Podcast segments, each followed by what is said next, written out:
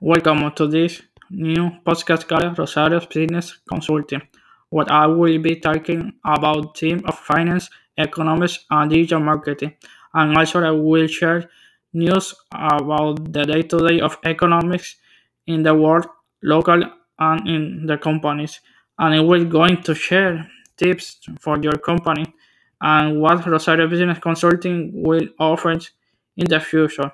So stay tuned to this podcast for news and new episodes. Thank you.